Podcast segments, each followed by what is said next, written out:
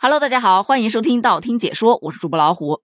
可能是因为年底了吧，各种奇葩的新闻都开始冲业绩了。没有最离谱，只有更离谱。比方说今天登上热搜的这一条，在北京啊，有一群父亲，不是一个两个，是一群。为了孩子在学校能够友好的相处，互帮互助，于是呢，同班的几位家长就借着假日来联络一下感情，相约聚一个餐。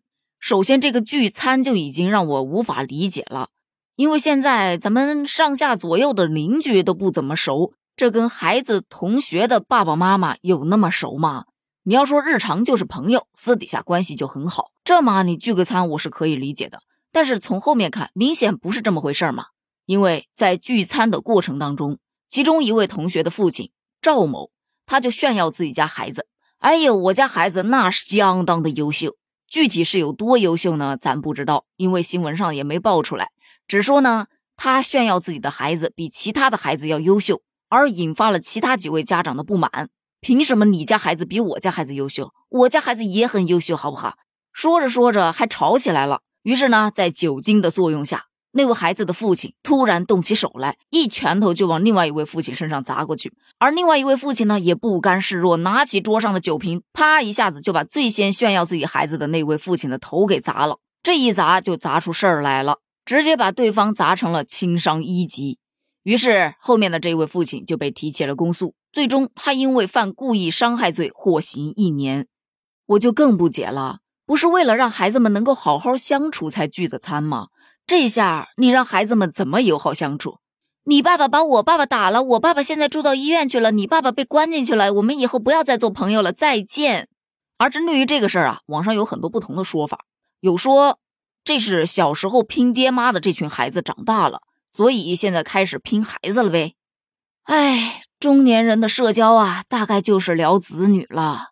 你聊就聊嘛，干嘛非得把中年男人那该死的胜负欲带出来呢？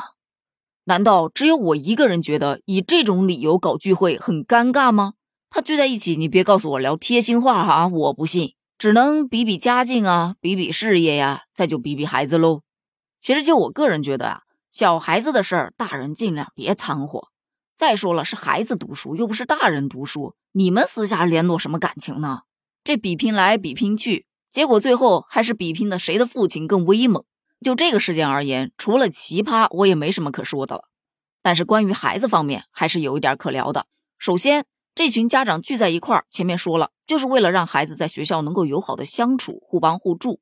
出发点呢，不得不说是好的。同学情真的是一份特别纯粹的感情，该珍惜要珍惜，别把这青春美好的时光都浪费在打架呀、闹矛盾上面。一起认认真真的学习，痛痛快快的玩耍，它不香吗？对不对？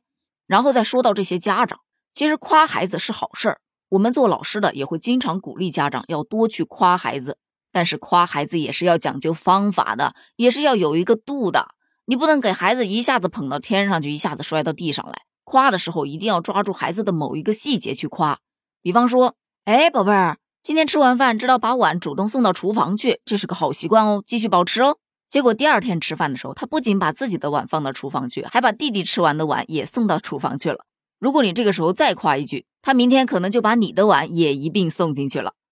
其次，夸孩子一定要适度。哎呦，我的宝贝儿最强，我的宝贝儿最棒，全世界第一名。当孩子自己建立了这种优越感之后，以后再遇到一点小小的挫折，可能就一蹶不振了。另外，夸自己家孩子的时候，不要去拉踩别人家的孩子。比方说，我们家圆圆呢，比你们家芳芳那聪明的不是一星半点儿。哎呦，这是你们家圆圆写的字啊！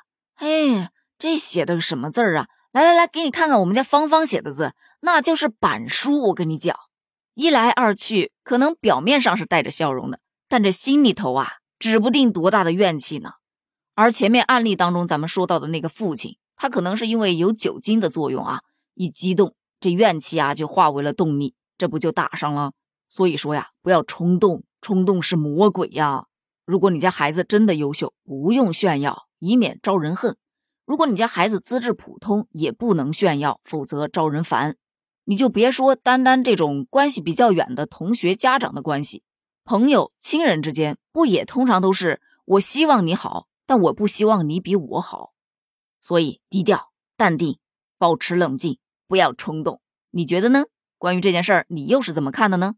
欢迎在评论区留言哦。评论区见，拜拜。